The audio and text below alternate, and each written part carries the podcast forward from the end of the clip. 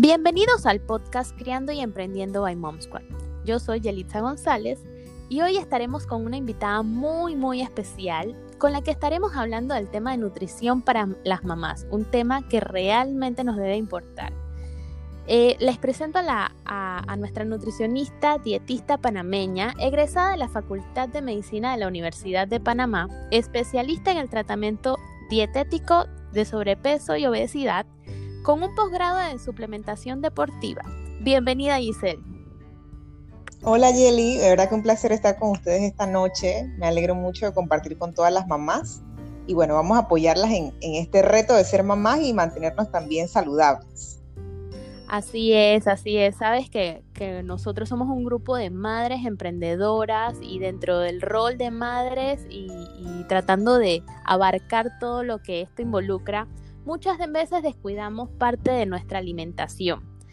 Y una, de las cosas que pienso que nos afecta muchísimo es luego del parto, luego que, una mamá da luz, pasa por diferentes etapas e, en este embarazo o, luego del embarazo. Empieza la lactancia, después la alimentación complementaria del bebé y durante este proceso es un bajar y subir de peso y me gustaría que desde tu punto de vista profesional le dieras una recomendación a todas estas madres que están pasando por este proceso. Sí, bueno, yo creo que, mira que en, mis años de, nutricionista, yo trabajo en el área privada, me he dado cuenta que cada vez hay más interés por parte de las mamás, sobre todo las mamás primerizas, cuando se enteran que están, ¿verdad?, esperando su bebé, esa motivación por, por cuidarse ellas, cuidar a sus bebés, sobre todo cuando tienen de repente un diagnóstico de un ligero sobrepeso o un diagnóstico de obesidad. Y eso me, he dado cuenta en el transcurso de los años y la verdad es que me, parece que es muy bueno porque uno está reconociendo, ¿verdad?, que necesita ayuda en este, en este momento de la vida. Y Jelly, creo que eso es lo primero, entender, ¿verdad?, en qué momento estamos. Estamos iniciando el embarazo en un peso saludable para nosotras y para nuestro bebé o estamos iniciando en un ligero sobrepeso o obesidad. En el caso que sean las dos últimas eh, opciones, entonces es el momento de decir, ¿sabes qué? Voy a cuidar mi embarazo, voy a cuidar a mi bebé, voy a buscar especialistas, nutricionistas que me ayuden a cuidar mi embarazo para yo mantener un peso o un, o un aumento de peso acorde a lo esperado, para evitar así las complicaciones no solamente para ti, sino para tu hijo y para que el tema del parto o si es cesárea sea mucho más mucho más sencillo. Entonces yo creo que ese es el momento importante, porque yo sé que también está el, detalle este de, ay, uno los antojos y verdad, y, el, y de repente la pareja de uno y lo consienten y le regalan un montón uno de, se deja llevar muchísimo. Exacto, uno se deja dejar muchísimo que por el antojo, que ahora no, ahora tengo ganas de comer esto, o no quiero comer, o quiero comer eh, burundangas o dulces, y sí, tienes toda la razón. Sí, y de verdad que, de verdad que son, hay, yo siempre digo, hay momentos, al inicio quizás un poquito irregular, que está el tema esto de los, de los vómitos, los mareos, que le pasa a muchas mujeres, y de repente ya después del quinto mes, entonces uno va agarrando como con, va agarrando un poquito más de peso, ¿no? Entonces, eso yo creo que, y confianza, y confianza porque ya se, se va como todo el malestar. Pero pienso que ese tema de, de organizarte al inicio, ¿verdad? Es, es muy importante sea, que la organización te ayude justamente a eso, a tener como un plan de acción. Así. Eh, que te vas a dar tus gustos, pues es normal pero que si tengas una organización de tus comidas, de tus horas de comida, un control del, del, nivel de azúcar, de tu presión arterial, que es importante también durante tu proceso. Claro. Mira, y para las mamás que ya pasaron por ese proceso y de pronto no tuvieron esta asesoría, ¿qué recomendación le puedes dar a estas madres que de pronto eh, como te comento, están pasando de pronto o por el proceso de lactancia o por el proceso de baby led winning, sabes que en cada una de estas etapas o incluso ya saliendo de toda esta etapa de, digamos, de, los primeros meses del bebé, uno tiene mucho descontrol de las comidas, no, no es tan exacta el momento en el que vas a comer o qué mm. recomendaciones le puedes dar a las madres. Sí, sobre todo porque tienes mucha razón. Hay, de verdad que cada mamá es diferente y cada cuerpo y, metabolismo es diferente, pero hay mamás que, que, de repente cuando están en el tema de la lactancia pierden mucho peso y, ¿verdad? y se sienten bien. Hay algunas que pierden más peso del que inclusive tenían antes de, tener a su bebé. Y es, justamente por esto, porque las necesidades en la lactancia están aumentadas, de hecho, más que en el embarazo. Parece mentira, pero este es el momento en que la mamá puede comer y necesita comer porque eh, lo necesita para nutrirse ella, porque yo siempre he dicho algo, la naturaleza es sabia y el bebé no le va a pasar nada, él va, él va a obtener todos los nutrientes que necesita, pero la mamá es la que va a llevar la peor parte. Claro, va pero perdiendo. Sí, va, perdiendo peso y, se, inclusive el, porcentaje de grasa, porque recordemos que las, las reservas de grasa aumentan durante el embarazo, justamente para prepararnos para este tema de lactancia. Claro. Entonces, pero bueno, también está el otro punto, Jelly, que cuando de repente el bebé ya empieza a comer, entonces, entonces nos disparamos en peso, exacto. Exacto, entonces nos disparamos en peso y bueno, uno dirá, y tengo, tenía como el bebé que me ayudaba, pero entonces justamente es ese momento. A veces también sucede que el apetito, pues el apetito no lo perdemos, o sea, si de repente el bebé deja de comer, de, de ¿verdad? De necesitar la lactancia, pero el apetito de nosotras sigue. O sea, seguimos con, con, un apetito, con unas ganas de comer y de repente ya como el niño es más independiente, pues también tenemos un poco más de tiempo de, de, ocio, quizás para comer un, un, poquito más de cosas. Pero pienso que en este momento es justamente el momento en que las mamás tienen que, como quien dice, ponerse las pilas, porque cuando el bebé empieza a su alimentación complementaria, es el momento en que él va a dejar de, de, de necesitarte un poquito y entonces necesitas entonces cuidar un poquito más de, tu peso o bajar un poquito de peso en este momento. O sea, ese es el momento para hacer cambios en, en ti, ¿no? Pensando ya no en las necesidades del bebé tal cual, sino en una alimentación que te ayude a ti, ya sea a mantener el peso, bajar de peso, dependiendo del diagnóstico. Claro, dependiendo de cada caso, ahí entonces ustedes los especialistas evaluarían qué exactamente necesitaría, si de pronto más carbohidratos, menos carbohidratos, más grasa, menos grasa. Claro, cada caso es completamente diferente. Mira, cuéntame un poco de la importancia de los snacks. Yo soy, yo soy pésima con este tema. Yo me, todavía estoy con el método de mi desayuno, mi almuerzo y mi cena. Y obvio, en el, en el interín siempre pico algo, pero no es como que lo tengo no es como que ah, una regla. Como regla. cada, tantas horas, ¿cómo? No, eso no es algo que, yo tenga muy establecido. Cuéntame cómo debería ser esto. Bueno, lo importante, pienso que en tu caso, es que haces las tres comidas, porque algo que sucede, que me doy cuenta, eh, que pasa bastante en los, en los, pacientes que de repente tienen un poquito de exceso de peso, ya sea un diagnóstico de sobrepeso o obesidad, es que a veces se saltan comidas. Son personas que de repente se levantan y no desayunan. Entonces ya va hasta el almuerzo y tienen mucha hambre. Entonces el tema de organizar las comidas, de tener tiempos de comida, realmente es importante para eso, para evitar como esa, esa ansiedad que nos provoca cuando tenemos ya son las 12 del día y no hemos, no hemos desayunado. O sea que esa parte de organización es importante. Con el tema de las meriendas, pues es algo un poco aleatorio, porque no todo el mundo tiene ese hábito de merendar y no por no merendar quiere decir que tengan realmente una, alimentación deficiente. Hay personas que hacen tres tiempos de comida, pero muy buenos, organizados, ¿verdad? Que tienen un buen balance de nutrientes y pueden estar bien, sin problema, y pueden llegar a sus metas tanto deportivas como, como a sus metas de pérdida de peso, si es el caso. Entonces va a depender un poco de eso, Yeli. No todo el mundo tiene ese hábito de, de, repente seis comidas al día, pero si uno hace tres comidas buenas, de repente en el caso de las mamás, que hay mamás que trabajan o que están emprendiendo algún negocio y pues tienen que también organizar tiempo para esto, pues si usted hace tres comidas buenas, entonces no hay problema. Pero las meriendas son una opción también por si, ¿verdad? Estamos acostumbrados a quizás hacer eh, tiempos de comida un poco más con menos volumen, ¿verdad? Nos gusta de repente comer poquito en la mañana, quizás a media mañana nos comemos un yogur o una fruta o un poquito de cereal, quizás, ¿verdad? De avena.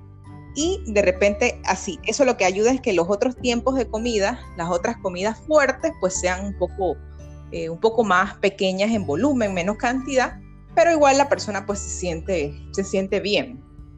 Sí, ayuda más bien como a complementar la comida, la comida fuerte, por los, los tres platos fuertes, ¿no? Sí, porque mira que hay pacientes que me dicen, licenciada, por ejemplo, yo en el desayuno no estoy acostumbrado a comer fruta, de repente me parece suficiente ya con el avena, con el huevito, como que la fruta ahí no me encaja. Entonces, bueno, usted puede hacerla en la merienda, eso es lo que se le aconseja, o sea que va un poco también como en la persona, en, el tema de, eso, si le combina o no el alimento, si se va a sentir ya muy, muy, ¿verdad? Muy llena en, el desayuno por estar de repente agregando más alimentos. Entonces en ese caso, pues sí es bueno que haga las meriendas.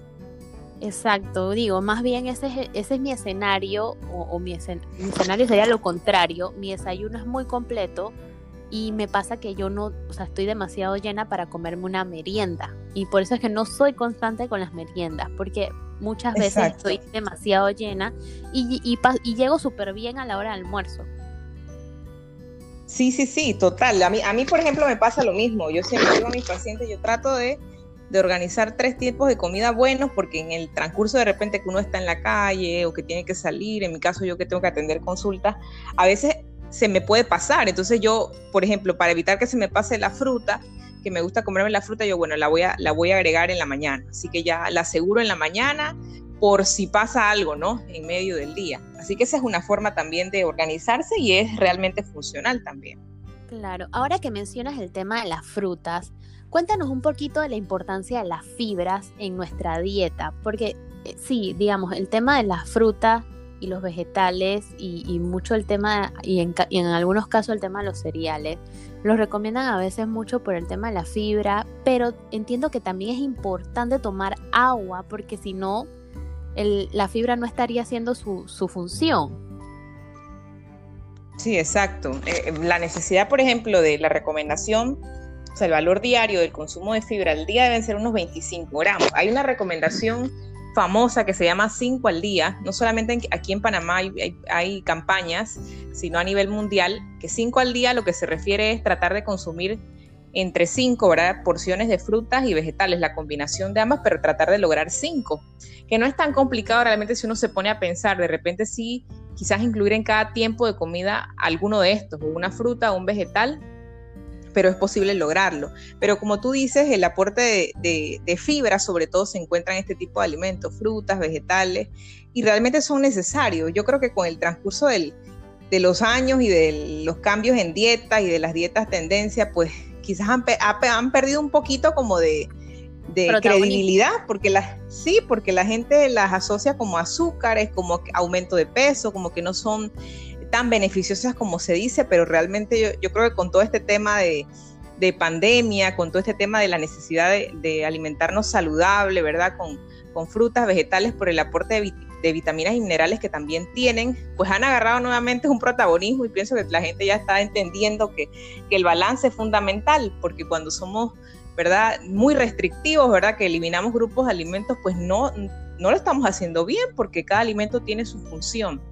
Entonces lo que tú dices es cierto, las frutas tienen una cantidad de fibra importante, de hecho son los alimentos que te digo que te pueden brindar la mayor cantidad de fibra de forma natural, que pueden mantenerte llenito sin necesidad de picar y también que ayuden con todo el tema de, una evacuación pues sin, dolor, sin complicaciones, ¿no? Como es el tema del estreñimiento que lo veo a cada rato en muchos pacientes que sufren de estreñimiento y cuando uno verifica el consumo de agua y de frutas y vegetales es muy, muy bajo.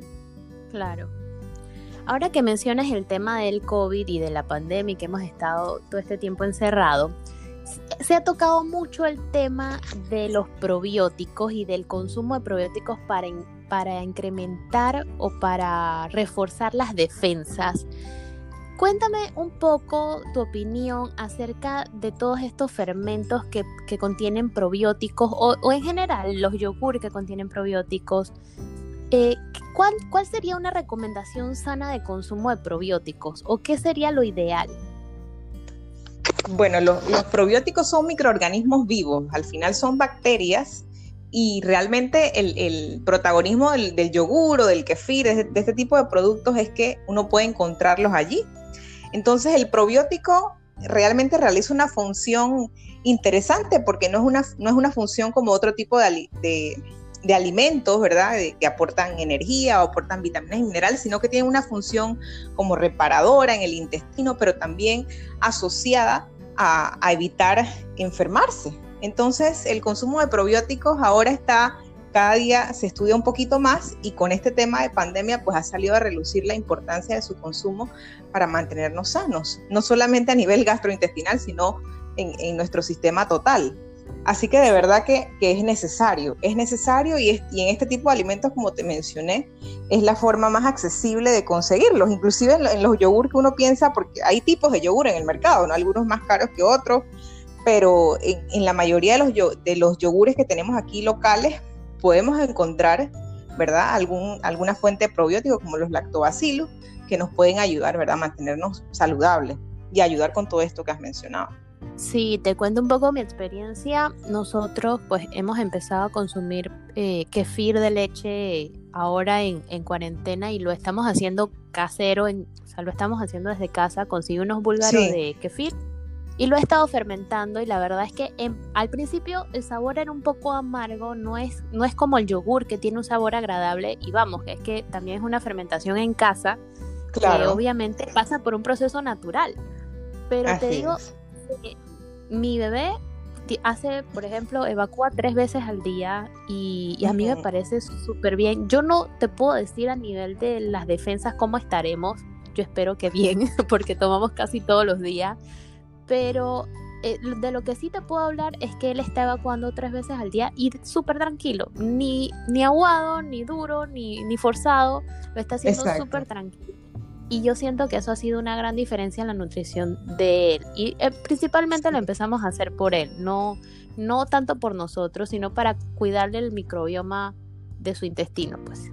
Sí, sí, es buenísimo. De hecho, también cuando, y probablemente quizás lo has escuchado de, de, pediatras, de, no sé si te ha pasado con tu bebé, pero cuando los, en general, cuando pasamos de repente alguna infección, algún problema gastrointestinal, ¿verdad? Diarrea, etcétera, que de verdad que nos sentimos como apaleados, o sea, estamos eh, tumbados.